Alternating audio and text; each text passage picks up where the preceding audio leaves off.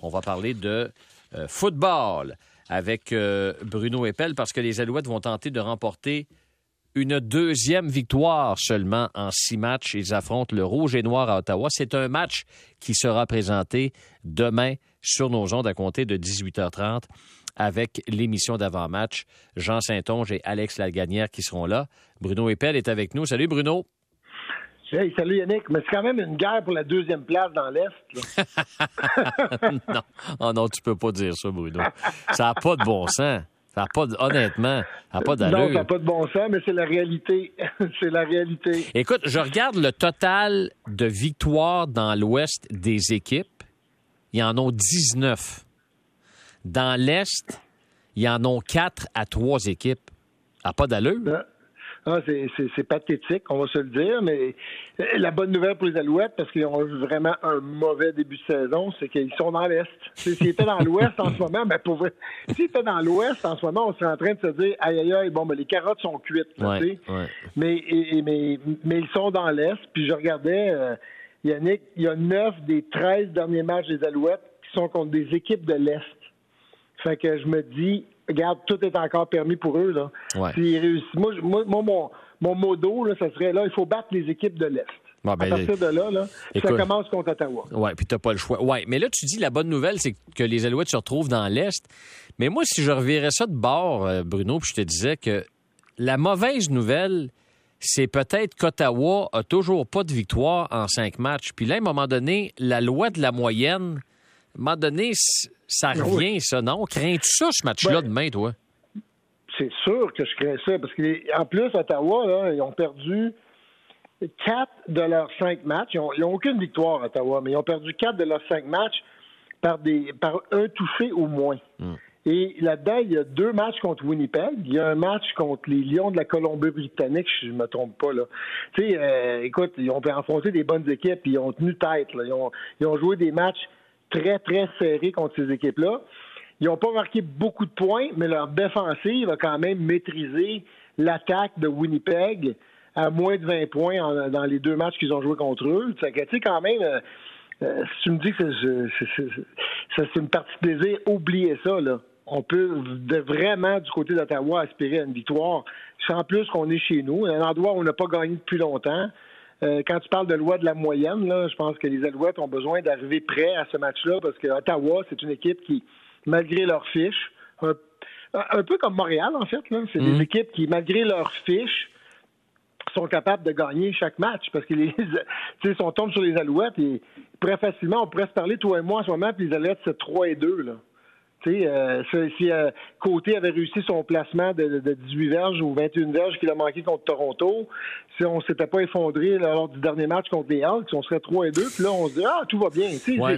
C'est drôle, la Ligue canadienne, mais c'est un peu ça. Oui, mais c'est bien des si pareil, parce que les amateurs qui ben nous écoutent, puis les fans des Alouettes en ce moment, ils disent, ouais, mais Bruno, des si, des si, mais tu regardes le classement, ils ont juste une victoire en quatre matchs, en ah, cinq matchs. Ta fiche est ce que tu es. Ça. Les Alouettes sont 1-4. Ottawa et 0-5. Donc, c'est deux équipes, puis en ce moment, moi, te dire, moi, ce que je vois, c'est que c'est deux équipes qu'il faut qu'ils apprennent à trouver des façons de gagner au lieu de, trouver des façons de perdre. Mm. Tu sais, quand les matchs arrivent serrés à la fin, on dirait que tout tourne au vinaigre pour les Alouettes depuis le début de la saison. On veut focuser sur les Alouettes, là, mais on trouve le moyen de faire des erreurs, de prendre des pénalités, de ne pas faire le jeu qu'il faut faire, de, à des moments où euh, ça changerait le match de côté. Tu sais, euh, contre, euh, contre les Elks la semaine passée, là, Reggie White échappe pas le ballon après le botté court. Mm, mm. Ah, ben là, soudainement, c'était un autre match. Mais non, on l'a échappé le ballon. Puis après ça, on a pris 193 verges de pénalité. Résultat, on a perdu une avance de 31-12, puis on a perdu le match 32-31. C'est malheureusement une équipe qui n'a pas encore appris à gagner. Donc, c'est ce que je vois. Tes propos rejoignent un peu ceux de Danny Machocha que je lisais ce matin, je pense, ou euh, hier qui disait l'équipe la plus forte mentalement demain va gagner. D'accord avec ça? 100 ben, 100 ben, parce que c'est deux équipes qui nous ont prouvé que plus la pression monte, moins ils sont forts mentalement. ils ont perdu des matchs serrés à la fin parce qu'ils ont été l'équipe la moins forte mentalement. Mais t'expliques ça, ça comment une équipe qui est pas capable de gérer ça, de pas être fort mentalement, justement? C'est-tu la jeunesse, manque d'expérience? C'est quoi? Ben, écoute, les Alouettes, c'est, euh, je crois, là, je n'ai pas les statistiques, mais je pense que c'est l'équipe la plus vieille de la Ligue. Fait que c'est pas, pas la jeunesse. OK, c'est pas la jeunesse. garanti. Bon. Non, c'est pas la jeunesse. C'est, euh, écoute, c'est, un feeling. Puis j'étais dans des équipes comme ça, là. Euh, je te dirais en 2001, j'en reviens loin, là, mais en 2001, on, a perdu neuf matchs consécutifs. Puis c'est comme si à un moment donné, euh, tu arrives dans des matchs, puis aussitôt que quelque chose va mal, on dirait que euh, tu es plus capable de t'en sortir. D'autres équipes, des équipes championnes, comme en 2002, ben, aussitôt que ça va mal, tu arrives sur de côté, puis c'est un feeling. Mais c'est difficilement explicable. En bout de ligne, il faut que tu commences par les petites choses, Yannick. Mm. Les petites choses, là, c'est les choses que tu contrôles c'est protéger le ballon lorsque deux joueurs ça vient de te plaquer comme Reggie White n'a pas fait. C'est pas prendre une pénalité comme euh, trois pénalités comme Sutton a pris au lieu de genre laisser le match aller à un certain moment donné, dire regarde, je suis battu, au lieu de prendre une pénalité, ben peut-être que la, passe va être incomplète. Ce qui serait probablement arrivé sur deux des trois passes où il a pris des pénalités. Tu sais, c'est des petites choses, mais en bout de ligne, c'est un feeling c'est un feeling en ce moment, puis une confiance que les Alouettes n'ont pas. Puis là, ils s'en vont à Ottawa euh, contre une équipe qui n'en a pas plus qu'eux. Fait que euh, quand Danny parle de l'équipe qui va être la plus forte mentalement va gagner, je suis un petit peu d'accord. Maintenant, après ça, il y, a, des choses à faire stratégiquement parlant. Là. Euh, et, quelles sont, et quelles sont ces choses-là? Ben, je regarde les Alouettes, là, je regardais dans les statistiques, puis ça parle d'eux-mêmes un petit peu. On, est, on a 80 courses. On est l'équipe qui a couru, on est huitième pour le nombre de courses. Je comprends que William Standback s'est blessé, mais si je me trompe pas, je pense qu'on a mené dans quatre des cinq matchs qu'on a joués. Comment tu peux expliquer que tu mènes dans quatre des cinq matchs que tu as joués, puis après la semaine euh, 5 comme ça, ou la semaine 6, tu te retrouves avec une des équipes qui a le moins couru? Ça, ça m'agace. Moi, j'aimerais voir une équipe demain qui va être équilibrée et même essayer de, courir un peu plus avec le ballon qu'elle va passer dans la mesure où euh, Trevor Harris, en bout de ligne, il est bon, mais c'est un gestionnaire de match. Et les Alouettes, c'est une équipe qui a toujours dit en attaque, on est une, attaque qui veut courir avant de passer. Mais là, on est en train de faire l'opposé. On passe avant de courir, même quand on a l'avance. Ça, c'est des choses que je pense que je dois être corrigé demain contre Ottawa, une équipe qui, en plus, euh, défensivement, joue du bon football, mais ils n'ont pas le front le plus dominant de la Ligue. Il faut prendre avantage de ça. Il faut établir l'attaque au sol. Je comprends qu'on n'a pas de William Standback, mais Spencer, quand même, connaît, a connu des bons moments. Puis euh, Antwi, je pense qu'on a un duo qui est capable de s'imposer. Puis ça, c'est une des choses que je voudrais voir en attaque un peu plus demain. Euh, tu étais à l'entraînement hier des Alouettes, Bruno. Est-ce que tu as décodé des choses particulières? Sens-tu qu'il y a une tension dans l'équipe? Est-ce que ça se perçoit d'abord, ça, quand tu regardes l'équipe sur le terrain? Puis vois-tu des choses qu'on va faire différemment demain contre Ottawa? Bien, différemment. Je pourrais te dire que moi, offensivement, ce que j'aimerais commencer à voir, que malheureusement, j'ai pas vu, c'est un peu ce que j'ai vu les Tiger Cats faire avec euh, Dane Evans et Matt Shields. Là. Tu sais, on a un gars qui, s'appelle Vernon Adams, qui est très mobile. On a une règle dans la ligue qui, euh, qui donne l'occasion aux attaques maintenant d'avoir deux carrières en même temps sur le terrain. Hmm. Puis on a vu euh, les Tiger Cats battre Ottawa un peu comme ça. Tu sais, le match allait pas si bien que ça pour Dane Evans. Et là, soudainement, on a, on a intégré Matt Shields dans le plan de match. Euh, on les a mis les deux en même temps sur un jeu. Après ça, on a, laissé Matt Shields là, qui est un gars plus mobile. Et ça a tourné le match de côté, si tu veux mon avis. Et par la suite, Dan Evans est devenu un meilleur corps. Moi, j'aimerais ça commencer à voir les Alouettes intégrer Vernon Adams dans leur attaque d'une certaine façon avec un package. Je n'ai pas vu ça à l'entraînement. Est-ce qu'on le cache? Je ne sais pas. J'ai pas été à tous les entraînements, mais ça, c'est le genre de choses que moi, j'aimerais voir les Alouettes commencer à faire parce que Vernon Adams, c'est un bon, un bon athlète. Tu comprends? Il est capable de mhm. faire plein de choses. Il est capable mhm. d'attraper des ballons, il est capable de passer, il est capable de courir. Euh, on devrait avoir un package pour ce gars-là, dans la mesure où l'attaque, en ce moment, c'est définitivement pas une attaque explosive, dynamique du côté des Alouettes. Ça pourrait amener une petite, une petite dimension là, qui dérangerait notre Tu l'utiliserais comment? Ben, de plein de façons, mais en, partant, juste de changer la dynamique. Tu sais, si le match commence à être stagnant, ben là, tu arrives avec un package avec Vernon Adams, un peu comme j'irai revoir le match, ceux qui l'ont qui l'ont vu des Tiger Cats vont, vont comprendre ce que je veux dire. c'est des jeux différents. C'est des jeux d'options, c'est des jeux où on feinte de courir avec Vernon Adams. Si tu fais un jeu où tu feintes de courir avec Trevor Harris, il n'y a pas aucun danger que le monde va être intrigué par ça. Mais avec Vernon Adams, ça devient d'autres choses. Puis en plus, après, les équipes que tu affrontes, ben, il faut qu'ils se préparent pour ça pendant la semaine.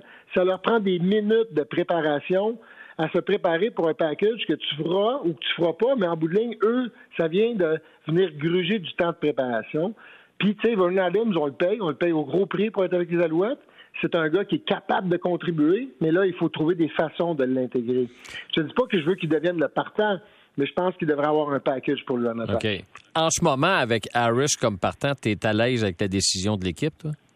Moi, absolument, mais je, suis à l'aise. Moi, j'étais à l'aise depuis le début de la saison. Tant qu'à moi, j'aurais tout de suite donné les rênes à, Trevor Harris.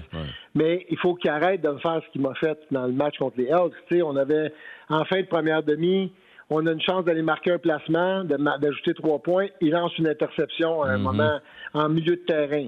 En fin de match, on a besoin d'un placement. Il force une passe dans une double couverture, euh, une passe trop courte, et, qui nous coûte trois points.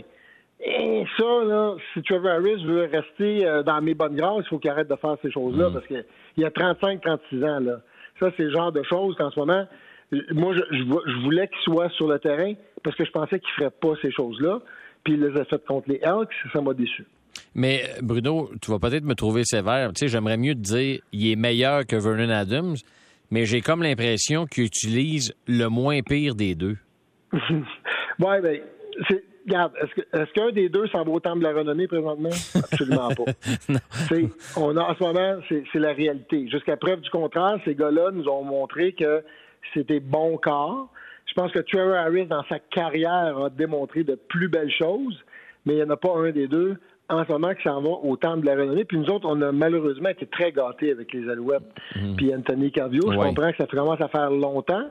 Mais hein, la force, c'est d'admettre qu'on ne l'a pas encore remplacé. Mais tu sais, tu regardes ça, puis je veux pas revenir, puis je veux pas chasser des affaires. Mais il y a bien des fois, Bruno, euh, que, euh, par exemple, les Alouettes se dirigeaient à l'époque de Calvio avec des victoires faciles. On le gardait, Calvio, jusqu'à la fin du match. Puis on le gardait. Puis on n'a pas préparé cette relève-là d'un autre corps qui aurait pu peut-être... Tu sais, la soif de la victoire, des fois, fait en sorte que tu oublies des choses pour l'avenir, non? Oui, je te dirais que tu as, raison d'une certaine façon. Il y a aussi des contrats aussi, qui, puis des, des de présence sur le terrain. Ça, c'est une des choses. Puis l'autre chose que je vais ajouter à ça, c'est que dans la Ligue canadienne, il faut comprendre que ton deuxième puis ton troisième, tu n'as pas beaucoup d'argent pour les payer normalement. Hmm. Fait que de penser que ton troisième, ben, surtout ton deuxième quart, c'est un quart en devenir pour toi. Mais pour le garder dans ton organisation, il faut que tu le payes grassement. Là. Et, c'est peut-être là où il euh, faut, faut pas oublier que pendant qu'on avait Calvio, ben, on n'avait peut-être pas les moyens d'avoir un, super bon deuxième pour l'avenir. C'est sûr. Mais je suis d'accord avec toi. Puis là, Danny nous parle d'Alexander, je pense. Euh, écoute, c'est le troisième, on ne l'a pas entendu parler, on l'a vu dans les matchs précédents. Il l'aime beaucoup. Il voit ce corps-là comme le corps en devenir pour les Alouettes. Et si jamais euh, la saison tourne au vinaigre, ben, c'est évident que c'est à lui qu'on va donner des répétitions. Mais ça reste maintenant une saison où, je le répète, on a commencé notre entrevue comme ça. Là. Les Alouettes s'en vont dans le match contre Ottawa, sont en deuxième position. Puis s'ils gagnent, ils rejoignent Toronto au premier rang. Ah, c'est incroyable. ça, n'a pas, de bon sens. Ça n'a pas de bon sens. euh, demain, là, tu sais il y a eu 193 minutes de pénalité, 193 verges de pénalité la semaine dernière contre Edmonton. Euh, Danny Machocha, toute l'équipe, toute l'organisation a dit oui, mais c'était des pénalités d'exécution, pas d'égoïsme. Achètes-tu ça, cette explication-là, toi? Bon, je l'achète à, moitié. Je suis d'accord avec lui. Il n'y avait aucune genre rudesse après le sifflet. Ce qu'on reprochait beaucoup aux Alouettes lors du match précédent mais c'est quand même 193 verges de mm. pénalité. Mm. Tu sais, c'est pas arrivé aux Alouettes euh, d'avoir 193 verges de pénalité depuis 2019. Là, c'est le plus haut total. que, je m'excuse, là, mais c'est inexcusable aussi. Là. 193 verges de pénalité dans un match, c'est pratiquement deux terrains de football que tu donnes à l'adversaire. C'est pas surprenant qu'on ait fini par perdre ce match-là. Fait que ce soit n'importe quelle sorte de pénalité, en bout de ligne, à la fin de la journée, on peut-tu être l'équipe qui est moins pénalisée une fois de temps en temps? Là? Ça nous arrive pas assez souvent. Oui, exactement. OK, Bruno, on va se reparler, nous, euh, vendredi, euh, au lendemain du match. Est-ce que les Alouettes gagnent demain soir? Bien, les Alouettes ont une très grande chance de gagner. Est-ce que je mets ma maison là-dessus? Non, mais moi, je pense que l'équipe des Alouettes ont leur corps arrière numéro un. L'autre équipe a un corps arrière numéro deux. Fait que je peux pas croire que les Alouettes vont perdre un deuxième match consécutif contre une équipe qui a son corps numéro deux ou trois dans la mêlée. Ça nous est arrivé contre les Hawks, ça peut pas nous arriver encore. Fait que oui, ils gagnent. Merci Bruno. Hâte de voir ça. Présenté demain euh, à Ottawa, évidemment, ici au 98.5 sur l'ensemble du réseau Cogeco à 18h30 et le match est télédiffusé également à RDS. OK, Bruno, bonne soirée. On se reparle vendredi, mon ami. Yes, Yannick. Salut. bonne soirée bye bye. Bye bye.